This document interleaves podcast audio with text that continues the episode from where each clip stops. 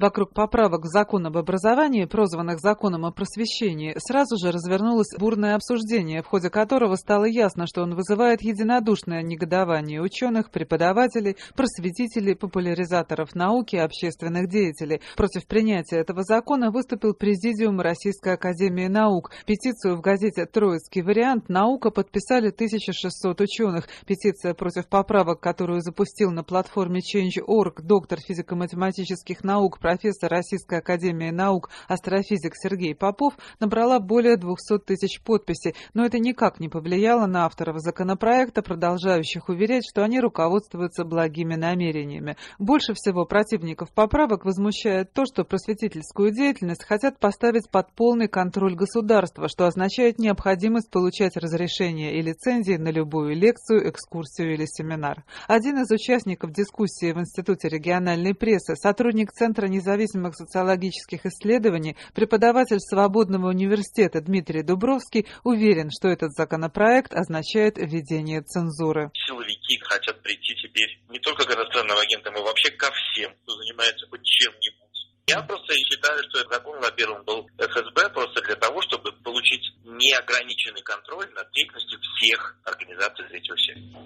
А с другой стороны, что касается университетов, видимо, слишком много стали себе позволять товарищи, которые работают с зарубежными странами, прежде всего с Западной Европы и США. Речь идет просто напрямую о том, чтобы поставить под контроль, сиречь под цензуру содержание и, главное, персоналей чтобы не нужно кто, не нужно с кем, не нужно о чем не разговаривать. И не общался, не исследовал, чего не надо. Накроет всех. Елена Белокурова из немецко-русского обмена, она просто занимается молодежными обменами между Россией и Германией. А поскольку они занимаются обменами именно студенческой молодежью, то теперь они, надо понимать, на всю свою деятельность должны получать разрешение Министерства образования, речь, опять же, ФСБ. По мнению Дмитрия Дубровского, в законе скрывается множество опасных подводных камней. Казалось бы, чисто протокольная штука, что просветительской деятельностью нельзя заниматься целях разжигания ненависти и вражды. Но мы хорошо знаем, что у нас фактически признается разжиганием ненависти и вражды критика государственных органов. И это значит, что любая критика государства, скорее всего, будет пониматься как просветительская деятельность, направленная на разжигание вражды и розни к социальной группе власти или чиновники. У нас таких приговоров масса.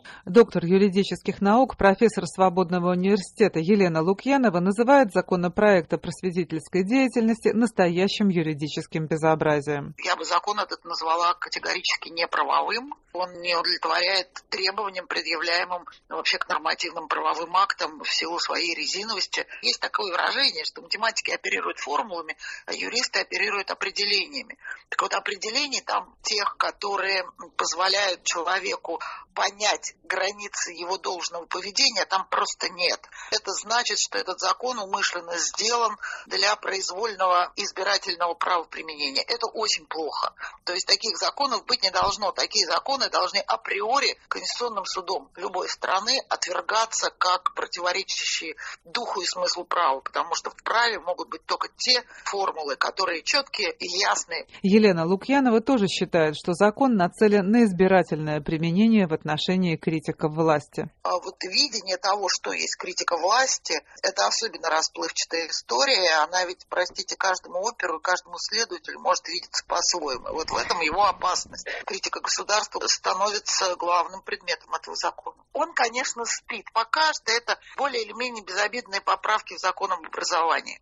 За этим законом пока что нет подзаконных нормативных актов и нет специальных органов, специальных структур, которые будут контролировать его выполнение. Вообще закон не дешевый. Государству придется серьезно раскошелиться, если оно намерено реально его проводить в жизнь. Если он не будет распространяться только на вузы, а на вузы он прямую распространяется, что уже плохо он может развернуться как огромный спрут с огромными щупальцами. За ним могут последовать введение санкций в административный кодекс, в уголовный кодекс, гигантские штрафы, может быть повторное административное правонарушение с вытекающим из него уголовным преследованием. Все может быть. Мы не знаем реальных заказчиков. Мы можем только, опять же, предполагать, что это силовые структуры. Главное противостояние этому закону, по мнению Елены Лукьяновой, это разъяснение его опасности, абсурдности и антиправового характера. Участники дискуссии договорились послать законопроект в Венецианскую комиссию на предмет его соответствия принципам Совета Европы. Татьяна Вольская для Радио Свобода, Санкт-Петербург.